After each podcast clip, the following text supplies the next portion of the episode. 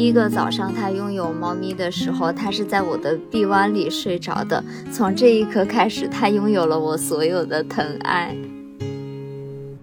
经常原来都会吃褪黑素之类的，但是我自从有了贝仔之后，我再也没有失过眠。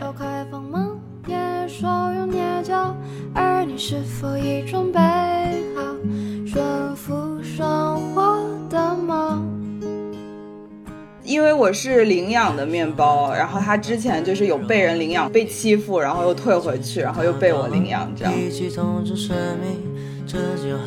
故宫大红的宫墙下，一只那种很苗条、很轻盈的小白猫，一个瞬间跳过去，你真的觉得像那种几百年前穿越过的那种狐妖的感觉。虽然它是只猫。大家好，我是央子。我是小溪，我们是大俗小雅。大俗小雅是由生活在世界各地的打工人每周一起跨时差谈天说地。然后今天呢，我们就是想跟大家一起聊一聊当猫妈妈的这个故事。因为我们有两位好朋友，也是都来做客过我们节目的好朋友，都成了猫妈妈。那我们欢迎两位阿成和桃酱。大家好，我是阿成。大家好，我是桃酱，我又回来了。这次终于不是聊喝酒的话题，这次不是聊喝酒，已经学会抢答了。是的，那要不你们两位先介绍一下自己的猫猫吧。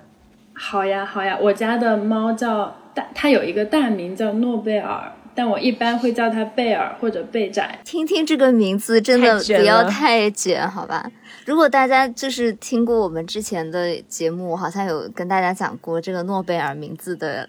由来发现是一个非常鸡娃的妈妈，这样 是的，因为他其实当时是他叫诺贝尔，是因为刚刚我拥有他的时候，那个时候我我的母校然后插边说他有一个诺贝尔得主曾经在我们学校当过教授，然后那段时间我天天就在跟我男朋友聊这件事情，然后我就问他我说那我们猫叫什么呢？他说那就叫诺贝尔吧。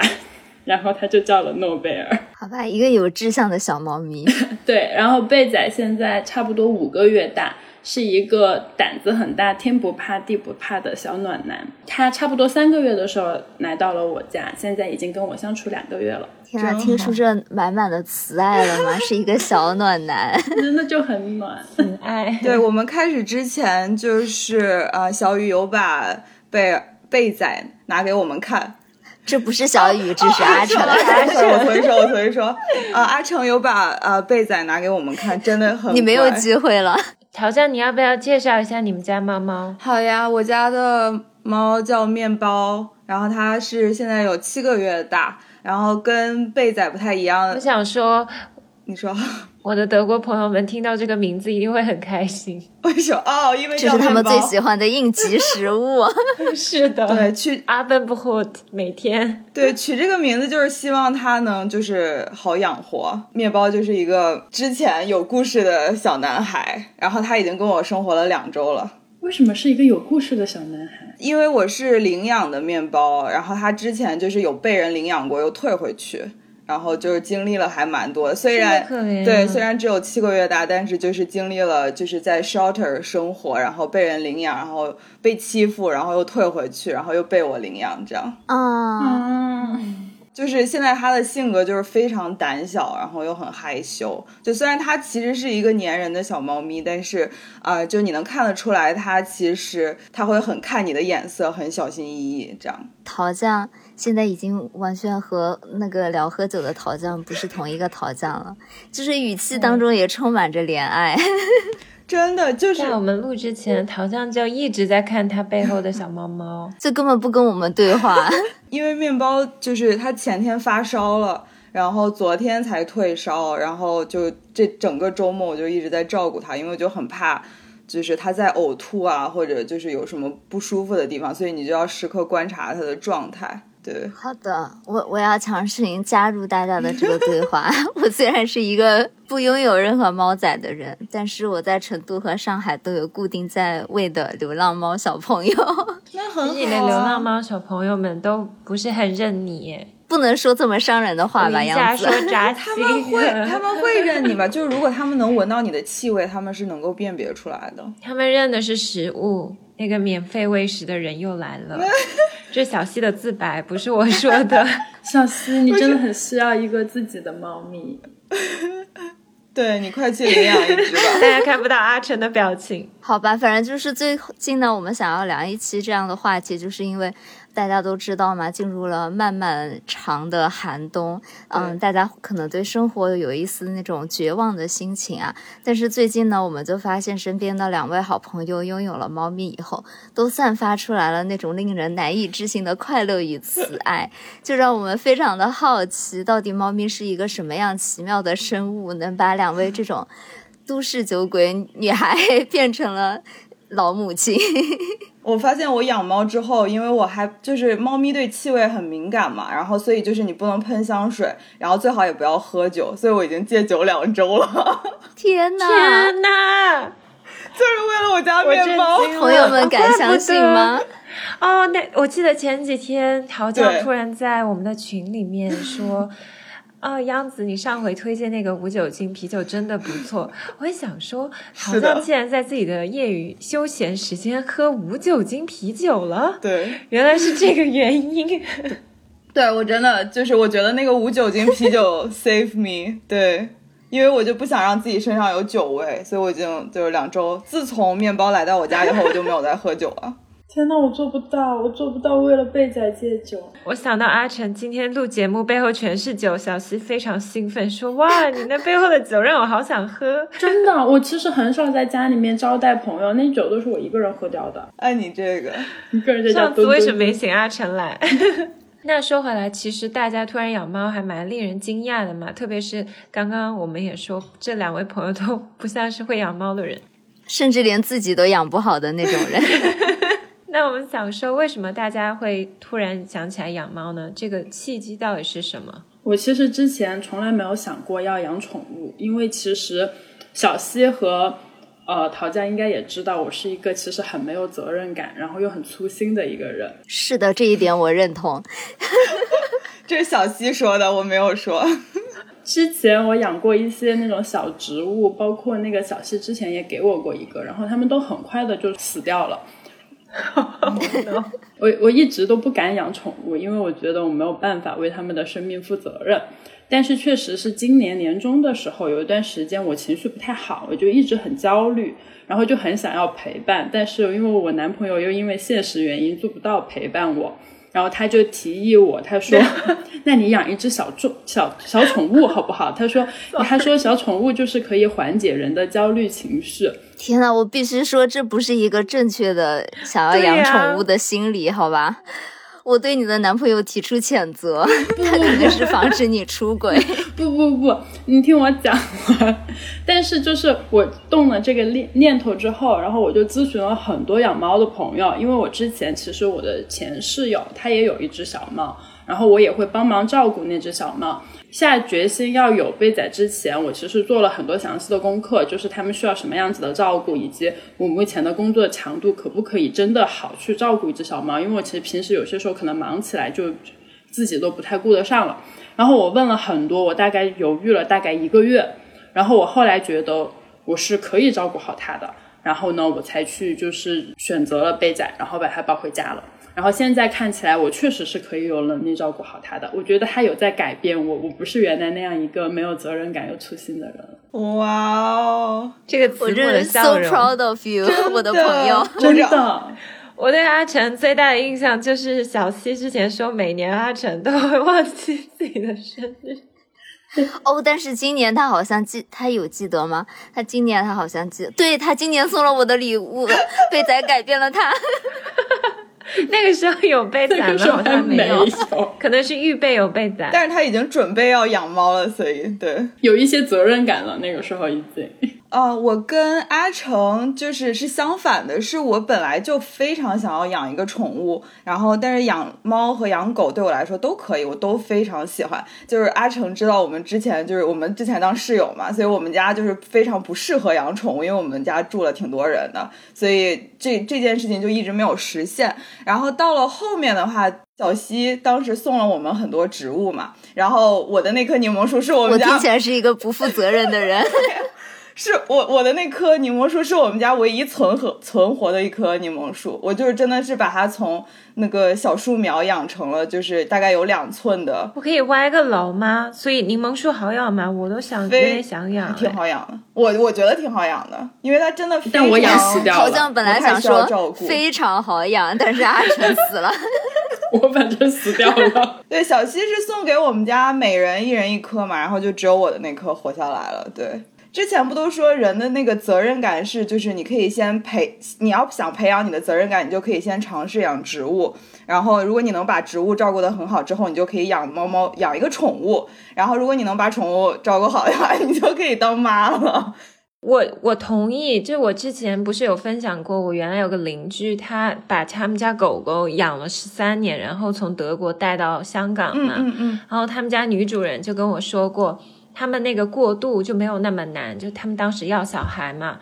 就是，他就说，除了喂奶，就是不能睡整觉什么的，很辛苦。但其他来说，因为他们家的狗狗年纪也很大了，就有很多问题，腿脚不好啊，然后又有这个漏尿的问题，就是狗狗年纪大了以后嘛。嗯嗯。他就说，因为照顾这个狗狗很长时间，所以就把它训练的很有素。后来照顾小孩就没有那么难，哪怕是小婴儿。唉，我深有体会，因为就面包不是生病嘛，所以就我也是，就是晚上的话基本上都不太睡得好，因为就他一动我就能醒，我就会很担心他，看他有什么需要这样。我我真的深有体会。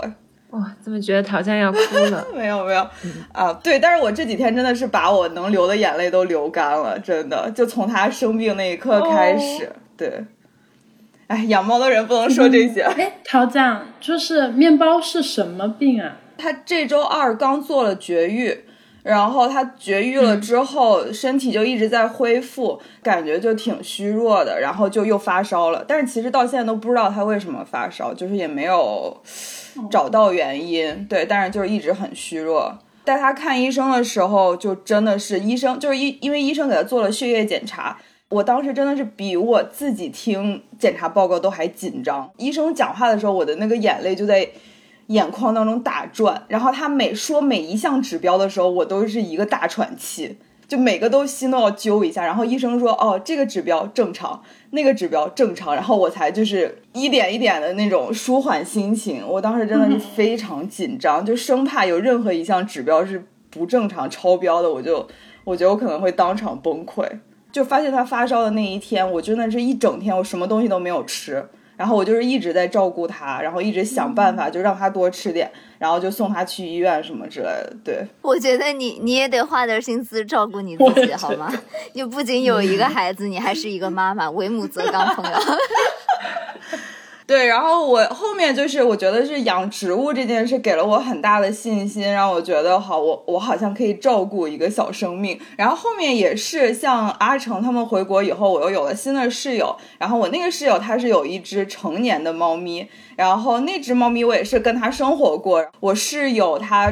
比如说出去玩儿，我就会单独照顾猫咪一周两周。那因为成年猫咪其实真的是很好照顾，你基本上每天就是喂食、铲屎、陪它玩儿，就基本上只有这三件事情。然后我当时就觉得我可以把猫咪照顾得很好，所以我就特别想要领养一只猫咪，而且猫咪就不用每天遛嘛，所以我觉得这就是真的很好照顾。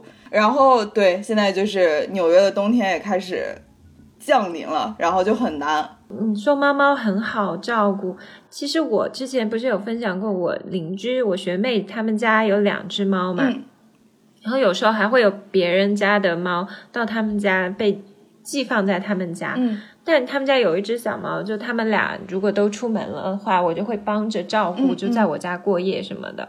我觉得没有那么好照顾诶，就是你要有一个猫砂盆，对，然后有时候猫猫它会凌晨两三点突然醒来，然后就一直叫，它可以可能是不熟悉的环境吧，它就会叫个一个多小时都不会停诶，就完全我就会睡不着，然后再哄那只猫，让它能够很安心的在我边上睡。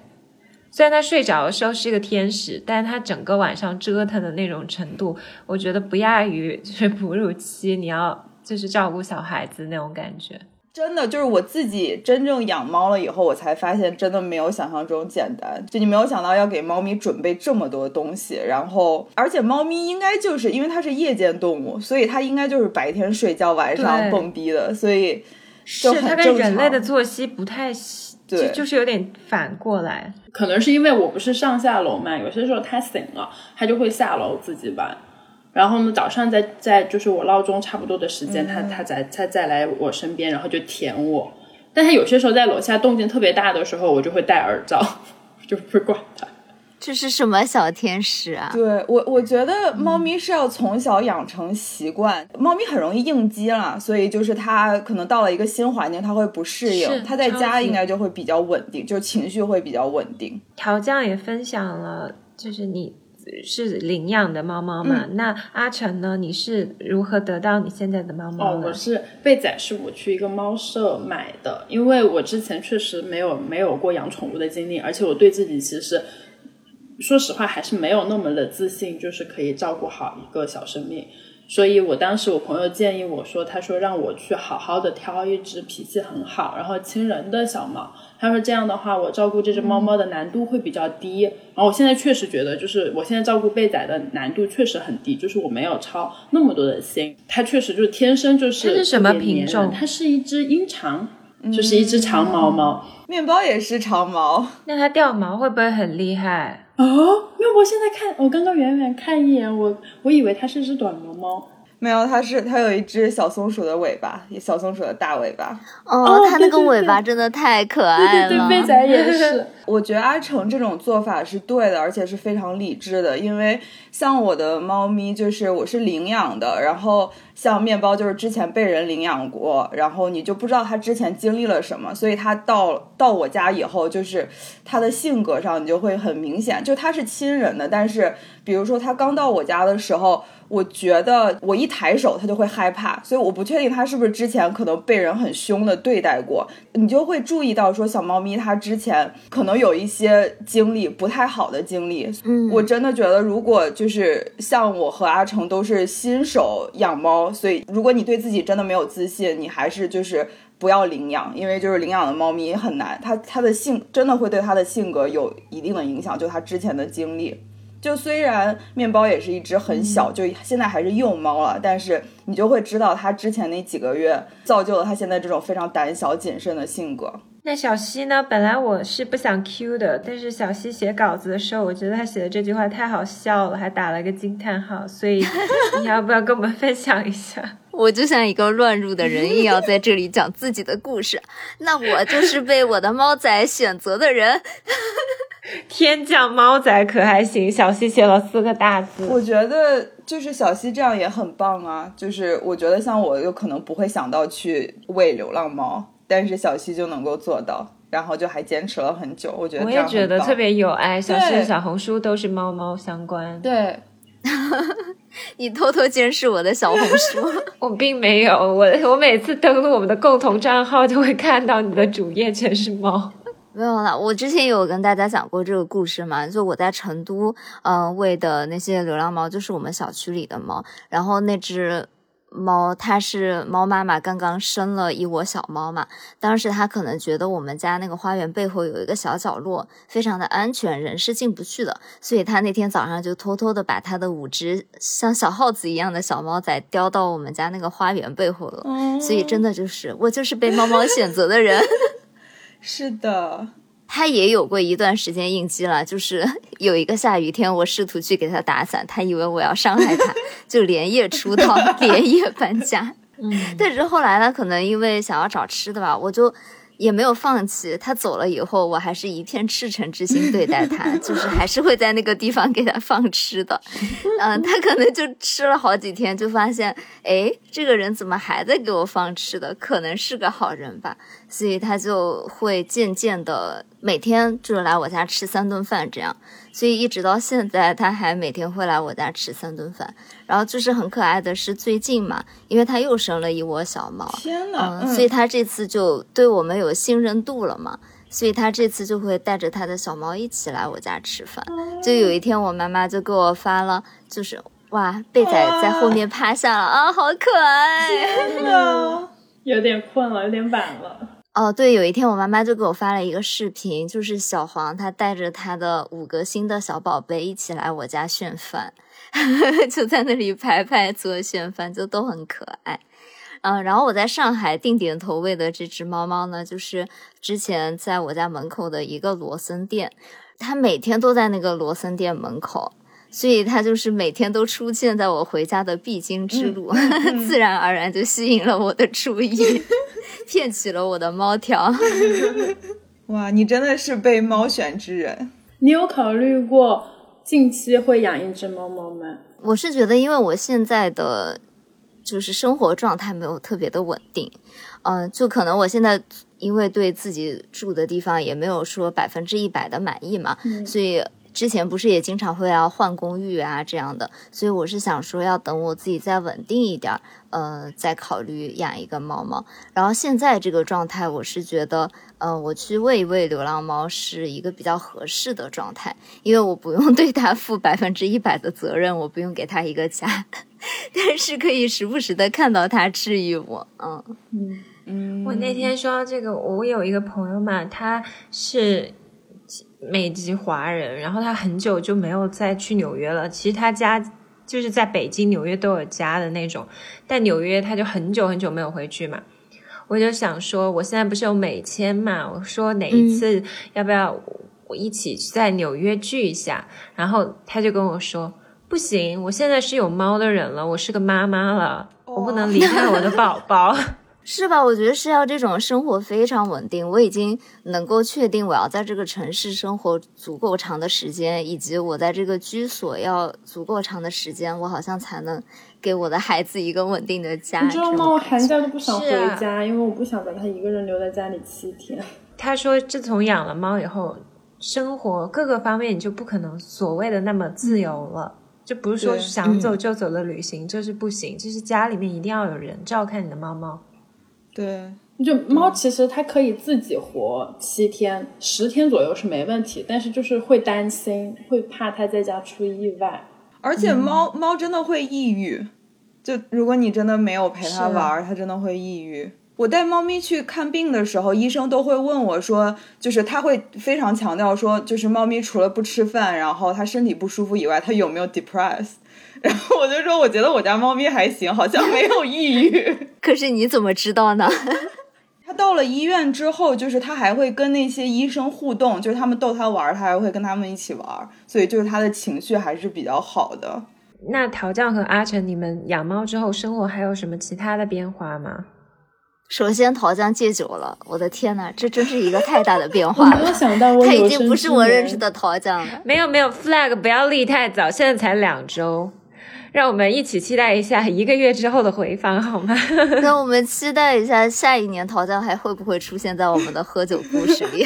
可能就是等我的猫咪再就是身体再好一些吧，就身体恢复。对对对，因为我也想就是我要清醒着照顾它，不然我自己喝醉了，我可能真的没有办法再分心照顾它。就我自己也要保持我相信您的酒量。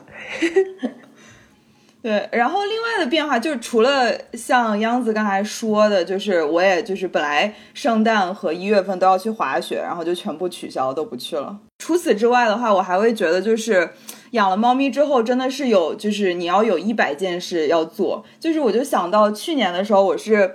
当时去年也是十一月份的这个时候，我是在阿拉斯加旅行，然后当时就是呃，在我们给我们开车的有一个司机是从俄亥俄搬去阿拉斯加的，然后我们当时就问他说啊，你为什么要从本来俄亥俄就是冬天很冷会下大雪的地方搬去一个更冷的阿拉斯加？然后他就说呃，the snow keeps me busy，就是他就觉得说就是我只要在一个有很大雪的地方，每天我就是铲雪，什么都不用想，就感觉挺逃离。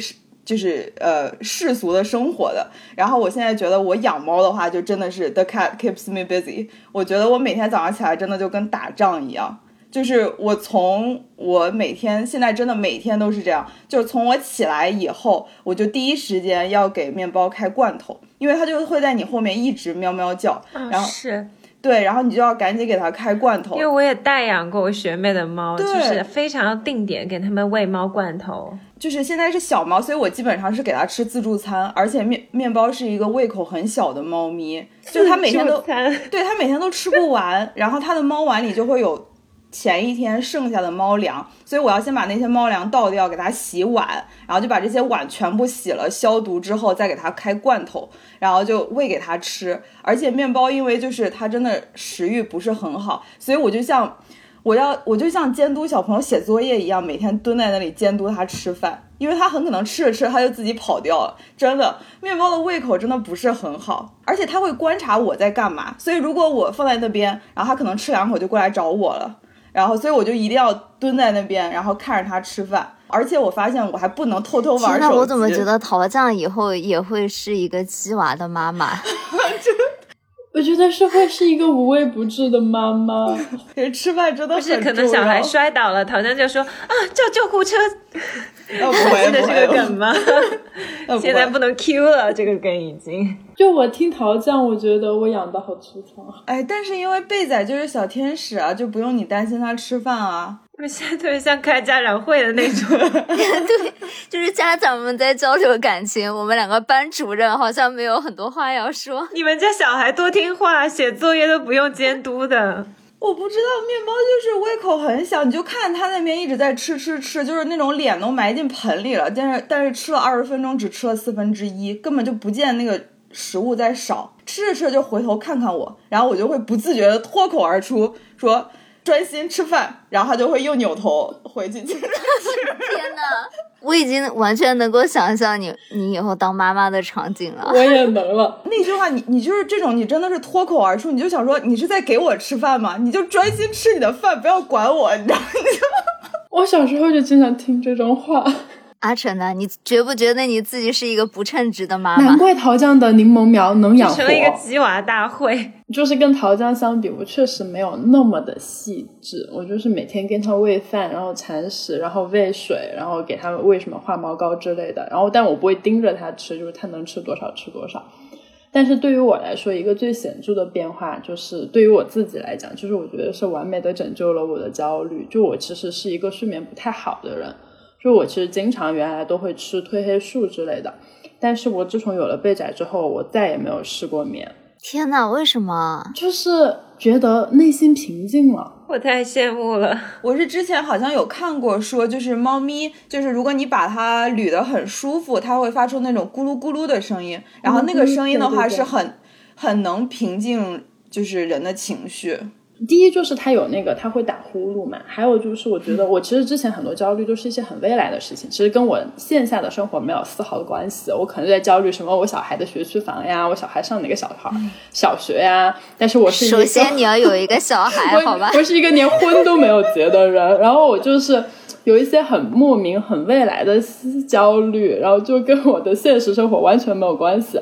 但是有了贝仔之后，就是每天早上。我闹钟差不多响的时间，他就会过来，就是跟我撒娇，然后舔我，然后在我旁边靠着。然后我每天晚上下班一回家，他就在门口蹲着了。我如果在家办公的话，我在哪儿他就在哪儿。我睡觉的时候他就在旁边睡，我办公的时候他就在我脚下躺着睡。然后我看电视的时候，他就在他现在就在我旁边的茶几上睡觉。我整个就是很专注于我现在的生活，然后我再也不会操心未来的事情了。这就是我理想的养猫的生活，但是我现在就完全达不到。这 是一个完全的，就是全方位的被陪伴、被治愈的过程。我觉得这是男朋友都给不了的。我觉得养猫确实很容易让你就是非常关注于当下。然后就我觉得之前我想象中养猫，就是比如说养一只小猫，我可能对我可能有点鸡娃，就是我会想说我要教它，就是我要把它训练成一只训练有素的小猫。但是狗，养只狗吧，大家。你要教它握手。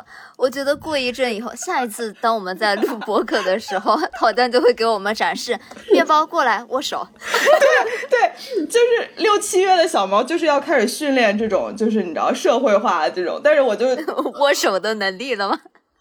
啊，我没有计划叫贝仔这么高高级的技能。但是真的能？可是他叫诺贝尔哎。我没有，他就是一个比较傻的贝仔。对，但是真的你自己真的养猫了之后，你每天的想法就真的只有它只要好好吃饭，然后每天按时上厕所就好了，就好就没有别的要求，它只要健健康康，每天都开心就好了，你就没有任何这种想要训练它的想法，一点点都没有。就我听着它咕嘟咕嘟的喝水，我就我就觉得啊，好快乐，那个声音好治愈，就够了，就没有这些想法了。真的，我也是。哦，我还有个变化，就是我真的觉得我开始学会可以照顾别人了，就是我会考虑很多，为了备战。Sorry，不好意思，小七的眼神充满了怀疑。我有写在脸上吗？我跟你，小七你暴露了。你每次想遮盖点什么细微表情嘛？但是你那个隔音防喷罩只遮住半边脸，你知道人的眼睛是最暴露的。贝仔来我家之前，我家其实是有很多花的。可能小溪之前从我照片里边看过，就是干花和每周都会有鲜花，就是我当时都是订的那种，每周都会往我家寄的那种。好有仪式感啊！但是来贝仔贝仔来家里之前，我就把它全部都处理掉了，因为我查资料的时候说，就是很多很多花会中毒。对，很多花它会中毒。就是我之前其实我觉得，在我没有想要有一个小生命之前，我根本想事情不会想到这么细致。想要有一个小生命之前，对。就是我 现在很像刚刚像一个妈妈，对对，在好几个月之前，阿成还在跟我强调说：“不，我不是一个妈妈，我只是姐姐，贝仔只是我的妹，我的弟弟。”但我现在贝仔是叫我姐姐了，我还是没有办法觉得自己是一个妈妈。贝仔叫你，贝仔没有教过你，他怎么叫？就是我自称，我说贝仔走，跟姐姐去睡觉。按理说，面包应该也是我弟弟，因为我爸妈在养狗嘛。然后妞妞的话就是我妹妹。那然后我爸妈就说，那面包应该就是我弟弟。只是我以带娃的心态在照顾面包。对，我觉得当姐姐感觉比较好，长长姐如母。好好笑啊，你们两个！我想到之前我那个邻居家的狗狗也是这样，就是他们家女主人就是说这个狗狗是他的崽崽。但是他们家男主人就坚称这个狗狗是他的弟弟，这辈分乱的呀，所以这个家辈分非常的混乱。还有一次，就是那件事情，我真的是我觉得，哎，我觉得原来的我是没完全没有办法做到的。就是有一次，就是我家有一个很大的落地镜。之前我是挂在柜子上的，然后有一天它挂的那个地方就就坏掉了，然后我就把它放在了门的旁边。我说一会儿再想一下怎么处理，因为那个时候我在上班。然后贝仔就觉得很稀奇，他就一直去跟他玩，跟那面镜子玩。然后他就一下子跑过去，然后他就撞到那面镜子，然后这面镜子完全倒下来，然后所有的玻璃都碎了一地，好危险！对，就超危险。然后我你这样还说自己是一个认。就 是学会照顾别人的人吗？发生了这么危险的事故，你听我，我相信陶酱一定不会让这件事情发生的。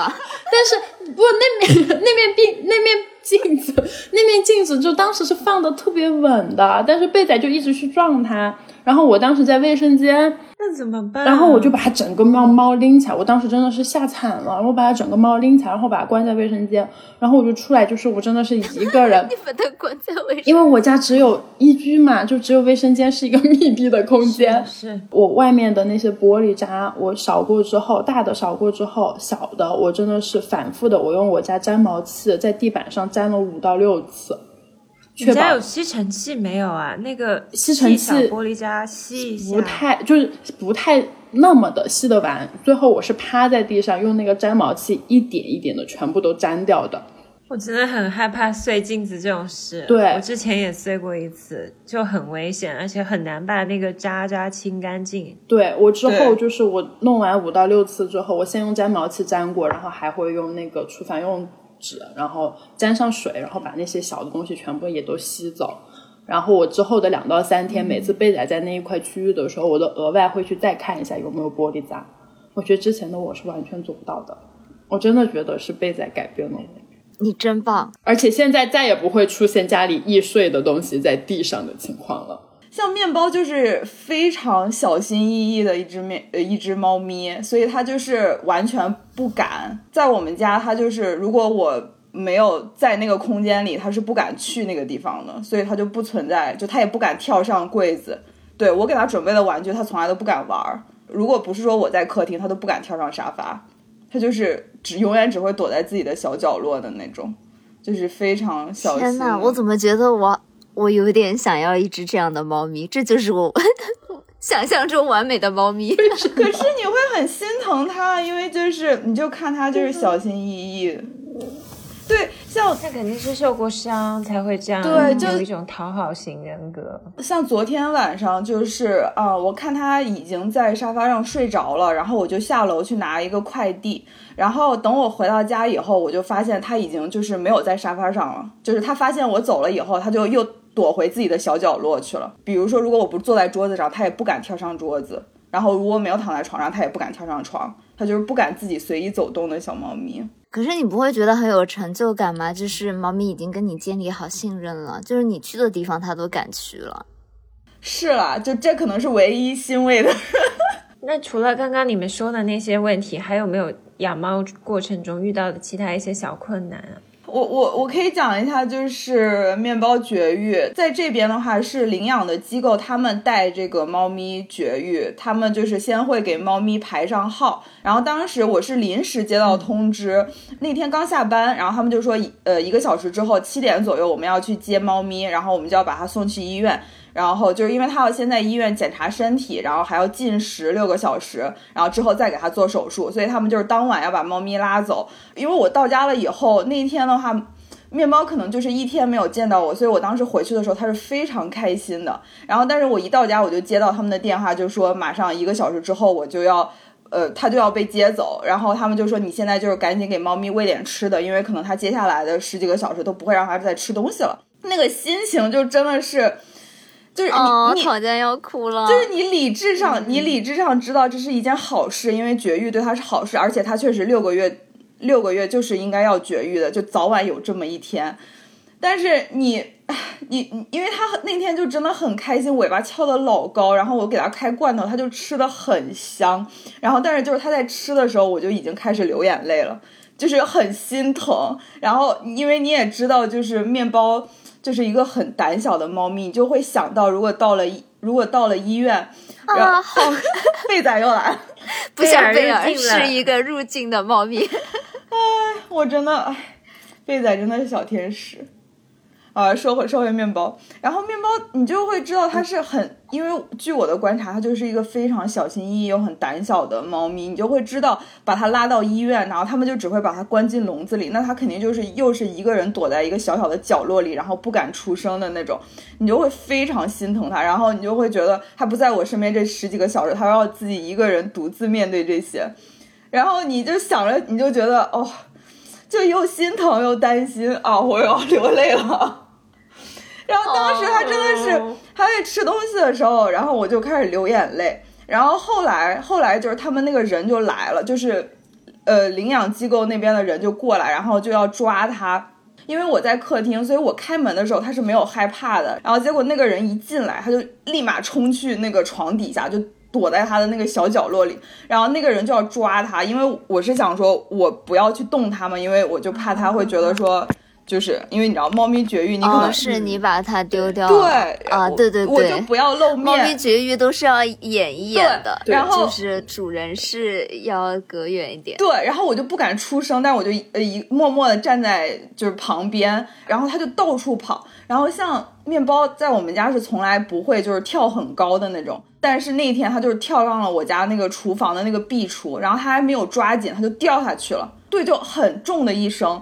之后他们就也是把它关进厕所，然后在厕所里把它抓进，呃猫包里，然后抓进猫包里之后，它就一直在叫。他们把它关进去之后，它就不叫了，就你就感觉它害害怕了，它就不敢出声了。然后就临出门的时候，它就喵了一声，就那种非常轻的喵了一声。然后我当时对我当难过，对我当时关上门之后，我就整个就崩溃大哭，因为我就觉得说哦，就好心疼我的猫咪，对。那一整晚我都没有睡好，我就一直在担心我的猫咪，就因为你也不知道它会遇到什么，因为我也之前没有送过猫咪绝育的那种，然后对，然后我就很崩溃。第二天我就去接它了，然后就把它接回来了嘛，然后嗯，但是就是经历了这个之后，你就那种心情就是真的是。他很虚弱吧？本来身体就那么弱，对，要做这么大的手术。嗯，他本来就很容易应激嘛。然后他在我家就是刚刚刚适应环境，然后他们又给他拉出去，回来之后他又就是应激了一天多，食欲很不好，然后就一直一个人在小角落待着那种。面包就是一个非常需要用很多爱、用很多爱就是照顾它的一只猫咪。然后像我爸妈就说，这就是成长的阵痛，一定要经历。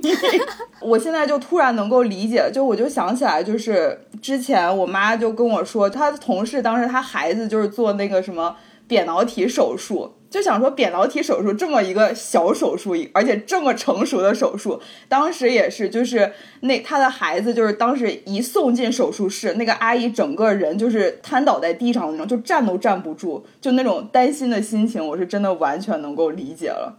我没有想到我会流泪，我以为我已经就是你知道过去这段时间了。不是你讲第一句话就开始流泪，好吧？你到底没有想到的是哪一个部分？就没有想到，就送他去绝育，还是让我这么心疼。嗯，那那我们听一点贝仔蠢萌的故事好吗？啊，对对，我先给大家讲一个贝仔的故事吧，就是。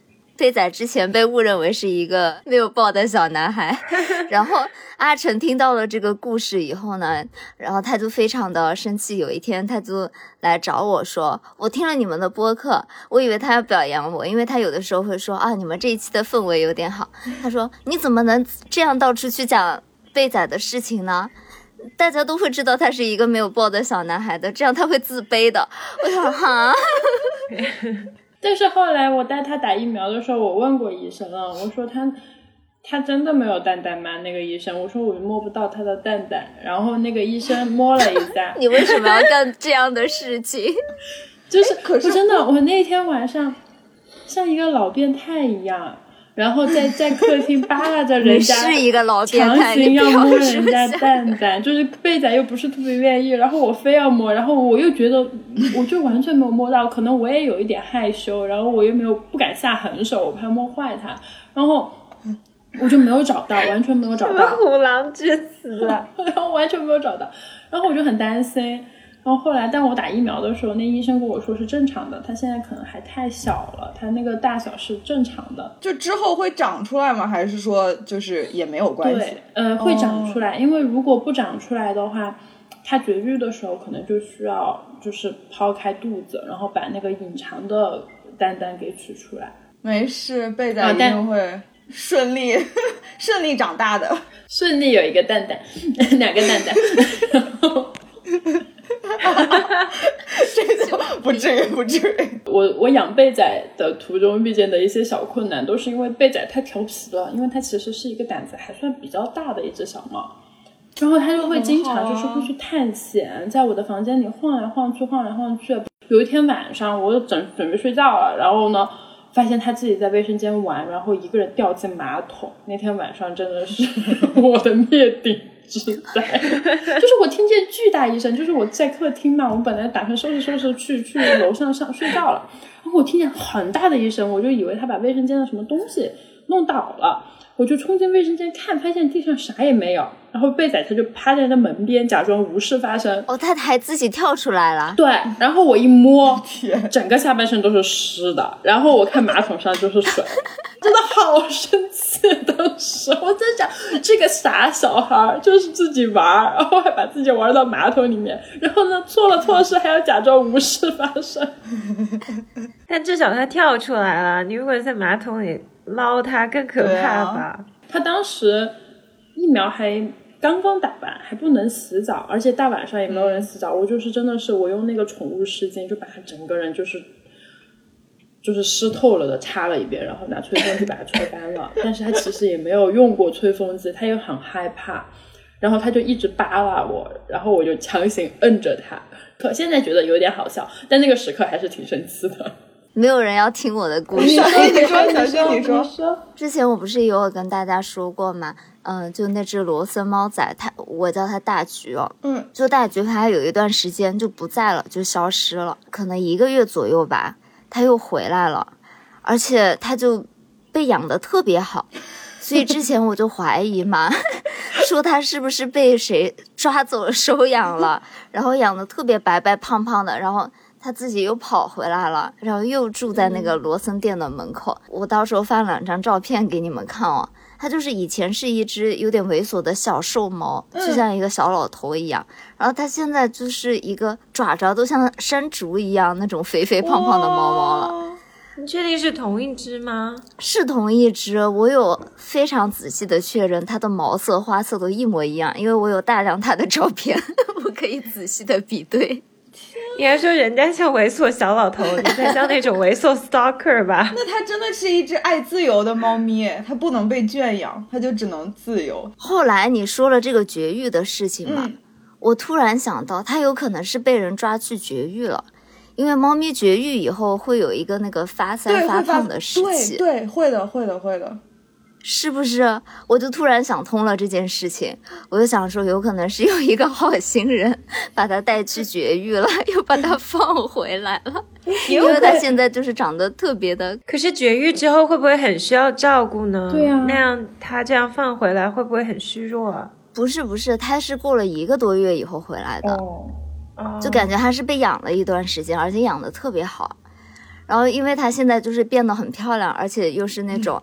消失又回来的小猫咪，所以它已经成为了那个罗森店，就是网红吗？对，它就是一个网红猫。它现在有吃不完的猫条和猫罐头，它就是一直趴在一个小窗台上面嘛。然后每天它那个窗台上面就好多好多猫条和猫罐头，它都它都不愿意吃，因为吃的太饱了。而且以前它是不可以进那个罗森店的，可能店员会觉得啊，毕竟它还是一个流浪猫嘛。就可能大家会介意啊什么的，但是现在就是没有人可以阻拦他，他可以进店里的每一个地方。就有的时候我就看他坐在那个吃关东煮的那个座位那个地方，就在里面趴着，因为现面现在冬天外面有点冷了嘛，对他就在里面睡觉。然后有的时候他就在那个卖伞的兜子里面，非常舒服的在里面睡觉。今天我去的时候。已经有人给他买了猫窝了，他有一个特别温暖的 猫窝在罗森店的门口，然后里面还塞满了吃的。我觉得我我的猫条现在已经有点没有用武之地了。有一天嘛，我就带着猫条，特别激动的，我想说今天给它带个好吃的，就过去想要找它去喂它。然后我去的时候，发现有两个人在喂它猫条，我就排不上这个队了，很尴尬。哎，没有人能够拒绝，没有人能够拒绝大橘的，真的，真的，它太可爱了。我那学妹她最近新来了一只猫嘛，是她朋友的猫，也是只大橘，叫 Mola，，就超级萌。我现在就超爱那只猫，之前就老是黏着我那只小白猫 Henry 嘛，我就不太爱理它，因为它个性就是那种 财阀家的小儿子。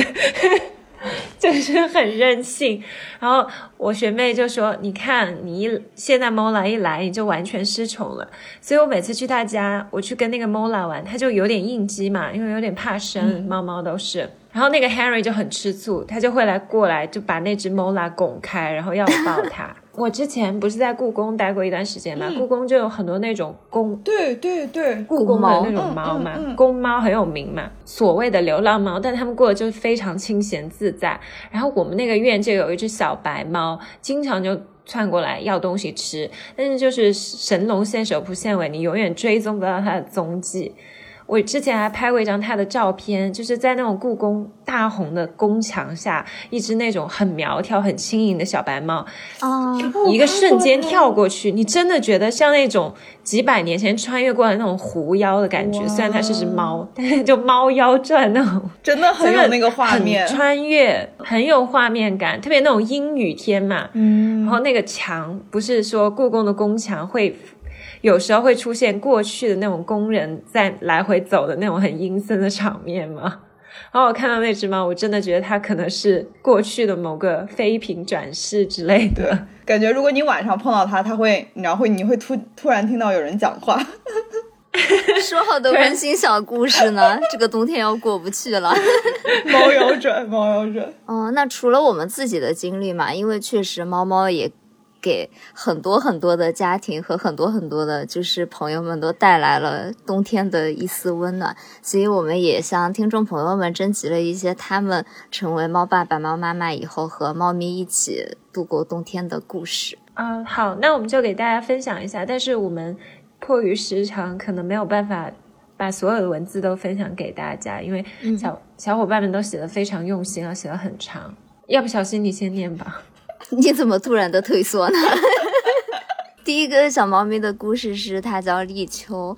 天呐，我觉得大家的文笔都有一点太好了。就是他说他叫立秋，但他不是立秋的时候到家，也不是立秋的时候出生，单纯是因为我喜欢立秋这个季节。不好意思，我想到不好的东西。大家最近有没有看《青青日常》？没有，没有。里面有一个少主，他有 二十四个夫人，是用二十四个节气命名的，是吧？对，不要觉得冒犯到，我只是纯粹想到了这个梗。他就说，第一个早上他拥有猫咪的时候，他是在我的臂弯里睡着的。从这一刻开始，他拥有了我所有的疼爱。对，每天早上睁眼看到猫咪在你的脑袋旁边，然后它的那个你知道小脑袋凑过来的时候，就真的非常治愈。对，而且我觉得就是他跟桃酱一样，就是可能当妈妈的人都有这样的想法吧。他就说，嗯，他养了他以后，他就从来不约束他了，因为他只是一只小猫咪。他就希望立秋在他的家里是一只最自由、最幸福、最胖的猫咪。嗯，他就很热衷于铲屎，因为确需要确定它每天都在排便，它排便的形状是要正常的，能吃能拉，然后从来没有吃坏过肚子。让让他知道它是一只非常健康的小猫咪，所以它脾气臭一点也没关系，嗯，就只是因为它又多宠了立秋一些。哎呀，对我我看到这句的时候就又觉得哇泪奔，就真的就很很能感同身受。像面包的话，就是他大概是每天晚上十点半要上厕所，所以我大概十点的时候就开始等了，就等他什么时候冲去，就是什么时候冲去厕所要上厕所，然后我就开始。要等待他上厕所，就是那种觉得对他没有任何的要求，他只要每天吃好喝好，然后开心就行了。结尾也很可爱，说他的小猫只是在乎今晚给他开个罐头而已，就是那种很嗯很日常的陪伴了，其实就是最真实的幸福。对，还有一个有点可爱的小事，就是其实我们为什么想到做一期嘛？除了我们两个朋友有很大的变化以外，还是因为我在群里面很经常都看到大家会发自己猫猫狗狗的照片，也非常的治愈。然后他就说，因为他也有小狗狗嘛。不得不说，他的小狗狗也真的非常可爱。然后他就说他会把猫猫狗狗的照片发在我们的群里，但是因为狗狗太可爱了，所以大家只会夸他的小狗狗好看。这个时候他就会有一些失落，因为嗯，但是他也知道立秋不在意这些夸奖，他只是想要一个罐头而已，就很可爱。这个结尾真的很温馨。嗯，还有一个有一点催泪的，这个看得我都掉眼泪了，就是。嗯，他说封封控的时候很庆幸家里还有猫猫在，但是他说不幸的是他的猫叫做橘子，在十一月九号它走丢了，可能是被人抓走了吧。我也太恭，因为就是我真的很喜欢大橘猫，不就我在成都喂的那只猫咪也是一只橘猫嘛，哎，虽然它叫小黄，然后我在这里喂的一只猫咪也是叫大橘，所以看到橘子这个名字，我就觉得哦，是我的猫，它走丢了。对他说：“如果真的是的话，就希望这个世界上有和我一样深爱他的人，希望不管他在什么地方都可以过得好。”橘子，好想你啊！啊，好难过，看到这一段，我狠狠共情了。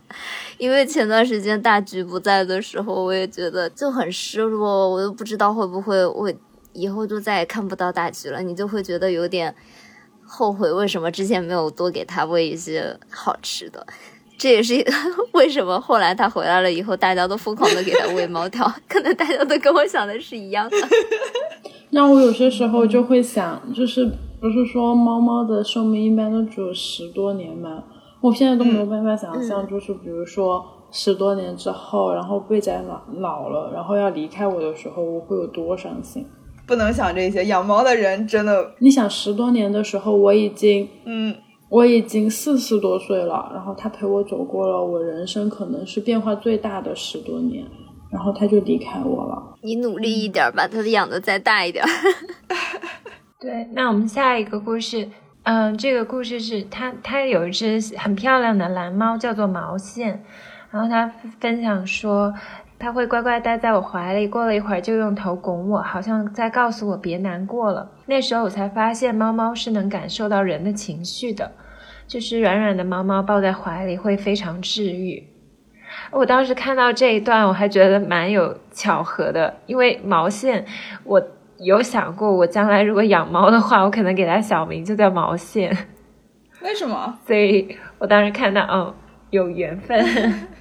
哦，还有一位听众说，他说我的小猫叫牛仔，是在小区里边捡到的。然后每当不开心的时候，摸摸它的头，看着它不解的表情，任由它在我身边蹭来蹭去，一切都没有那么糟了。一个软弱的毛球小天使，一定是老天派来拯救我的吧？我爱我的宝贝，它也爱我，永远。啊，这一段我真的太共情了。我觉得，就贝仔很多时候也会露出那种不解的表情，然后他可能也不明白我在干什么，然后他就一直就是蹭蹭我，黏着我，我就觉得。唉生活也没有什么过不去的。那我们还有一位听众小伙伴分享，他说：“世界很糟糕，但家里猫会发光耶。”他说，这句话是他之前在一档播客里听到的，很触动。我也听了这集播客，是那个美理想编辑部的。然后他有一段话特别戳到我，他说：“原来不知从什么时候开始，我们的关系早就不是互相迁就、超越了陪伴，而是相互依赖了。在外面受了累，回到家他会趴在你腿上陪着你，休息日也会陪着我一起看剧、看球赛。可能他不知道什么是辛苦，但大概也能察觉到我的偶尔的不开心。嗯，就是一种互相治愈的。”嗯，在都市漂泊打工人的精神小天地吧，和自己的猫咪在一起。嗯，然后他的猫猫也超级可爱，我们看到了他的照片。对，我们会放在 show notes 里面。然后还有一个故事，我觉得很动人，因为我觉得很像我之前说到那个狗狗养狗狗。的朋友家的故事，他说他和他的爱人在墨西哥常驻工作的时候，疫情刚好有点苗头了，然后他们在脸书上关注了一家流浪动物收养所，就是跟陶匠的故事很像吧，他们就领养了一只猫猫，而且他有跟我们发这只猫猫被领养时候的照片，脸上全都是猫藓，然后被抓的都是伤痕的那种，而且他们特别动人的是。他那时候他的爱人怀孕，然后他的这只小猫还经常去趴到他爱人的身上看胎儿的动静，然后跟随他们一起克服了跨国运输的防疫和跨国的运输和防疫各种问题，然后陪伴他们家迎来一个宝宝，有一个更大的家庭，我就觉得特别的美好，因为我之前那一对朋友嘛。他们也是，呃，那只狗狗见证了他们家，呃，女主人怀孕，然后宝宝出生，然后家里的狗狗和崽崽能一起玩耍，那种很温馨的感觉。还有一只可爱的小猫咪，它叫王炸。我觉得这个名字 可能取的真的有一点贴切，因为它有给我们看它小时候的照片和现在的照片。小时候明明是一只非常文静的小猫咪，现在就是非常的贴切，就很像一个王炸。想到了之前很火的一个表情包，就是有一只猫猫，它戴了一个狮子的那个发套，然后假装自己是一只狮子，真的太可爱了。有一个这个标题，我也觉得还蛮戳到我们的吧。这个故事有点好笑。嗯，这个是第一个戳到我的故事。真的吗？题目取的真的很妙，它叫《取经的猫再见》。我真的觉得有点感动，就是大家给我们呃写这些小故事嘛，都会给它取一个名字，而且都取得非常的好。爸爸领回家的一只猫猫嘛，然后他。也像刚刚桃香分享的故事，就是照顾这只病恹恹的猫，把这只猫慢慢的优好吧，就身体变得嗯养好了以后呢，有一天他的猫咪就和院子里的野猫谈恋爱，然后一走了之了。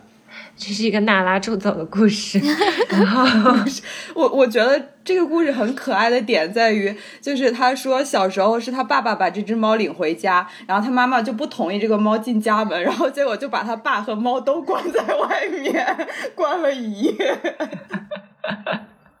还下着雨，好有画面感。然后它的结尾也非常有戏剧性。这位同这位呃朋友，我觉得你可以去考编剧。他说 小时候上寄宿，后来回来后母亲母亲怕我把它抓回来，就骗我说猫猫去取经去了。那时候也傻，看《西游记》都入了迷，觉得那感情好啊！我的猫都取经去了，我也要好好努力上学。可真励志！我觉得这个故事真的写的太好了，就是。哎呀，我觉得大家的文笔都很好啦，因为我们时间真的很有限，都没办法一个字一个字的念出来。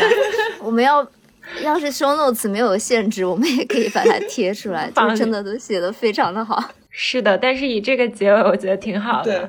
因为用那种悲伤的故事，我可能会真的难过，但这个取经的故事真的是有点好笑。嗯，追求自由恋爱的新女性，好吗？那这一期我们就很开心，请到了桃酱和阿成做客我们的节目，然后给我们分享你们的妈妈经，然后我也期待一个姐姐经，姐姐经，姐姐，这个藕包真的很重哎，你们两个，我也很期待有朝一日小溪也步入这个妈妈行列，然后我就可以云养猫了。好的，然后那，我们做这一期也是希望，嗯，能够陪大家一起熬过这个寒冷的冬天。希望我们就是这些妈妈经可以给大家一些温暖的小故事，也有可能是有一点养娃的小焦虑，希望不是这样，好吧？好的，那我们这期节目就到这里了。我是杨子，我是小溪，我是阿晨，我是桃酱，我们是大鼠小雅。那我们下周再见了，拜拜，拜拜，拜拜。在听他叫声。